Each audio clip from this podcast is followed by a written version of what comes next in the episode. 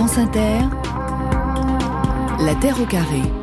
14h30, on passe au vert, Camille Cronier. Et je vous parle d'un homme aujourd'hui qui a inspiré un personnage désormais bien connu du cinéma. Putain, je, je vous dis rien d'autre que la vérité. Je crois que c'est le moment opportun de rappeler que Isherwell et la présidente ont l'un comme l'autre expliqué que les bénéfices Eh que bien, l'on la présidente des de États-Unis d'Amérique se fout de votre gueule Le pétage de câble de Leonardo DiCaprio en scientifique désespéré face au déni dans le film Don't Look Up.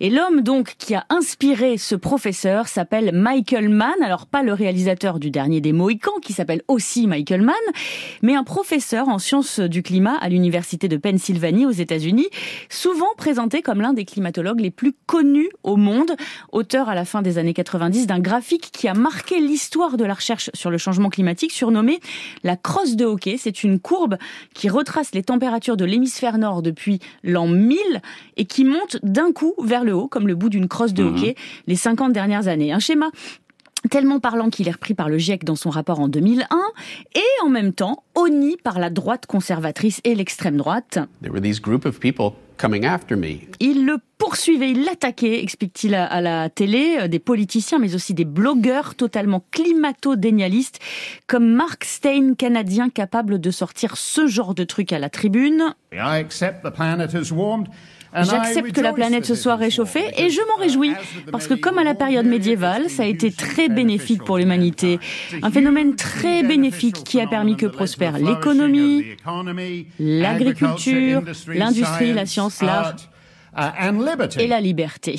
Et ce charmant monsieur, vraiment, accusé la crosse de hockey, donc, d'être frauduleuse, Michael Mann d'avoir en fait publié de fausses données en le comparant en 2012 dans une publication à Jerry Sandusky, euh, Jerry Sandusky, entraîneur de foot pédophile, ouvrez les guillemets, Mann est le gérissant du ski de la science du climat, sauf qu'au lieu d'agresser les enfants, il a agressé et torturé des données. Propos repris par l'un de ses potes négationnistes, Rand Simberg, dans un magazine.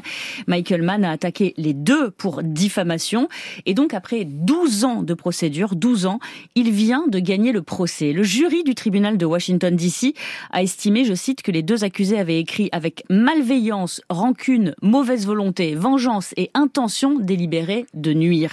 Et ils ont été condamnés, écoutez bien, à 1000 dollars de dommages et intérêts pour Rand Simberg et 1 million de dollars, 1 million de dollars pour Mark Stein, qui déclarait ça avant le procès. Je pense que si je gagne et qu'il perd, euh, eh bien, il aura contribué durablement à la science. On aura contribué durablement à la science, c'est ce qu'il dit. Et c'est loupé, mon pote. Alors, j'ai voulu euh, joindre Michael Mann, mais on m'a répondu qu'il avait euh, trop de demandes pour le moment. Donc, j'ai pu récupérer deux interviews qu'il a faites mardi à CNN, où il a d'abord dit I feel good. qu'il allait bien, en expliquant que ce n'était pas qu'un combat personnel, mais un combat pour la science.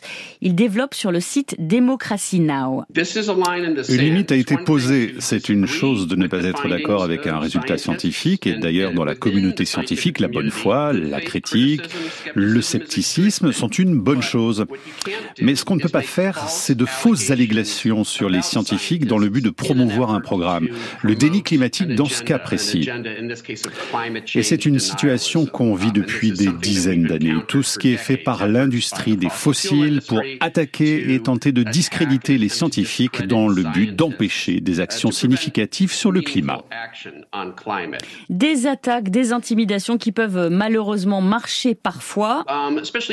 Surtout sur des jeunes scientifiques, explique-t-il, en craignant que ces attaques ne viennent refroidir les déclarations publiques, que ça leur fasse peur en fait, de parler et de parler fort. um, to, to speak out and, and to speak up. Cette condamnation peut donc aussi, selon lui, aider à ce que personne ne se censure, et encore moins en ce moment.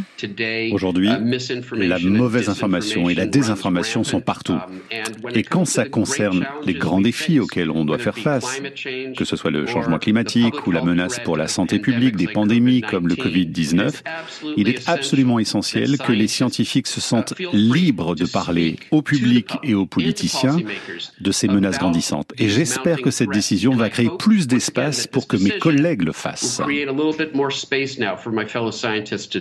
Il existe des protections et des limites à ne pas franchir. Cette décision juridique forte en est la preuve et encourage aussi les scientifiques à se défendre.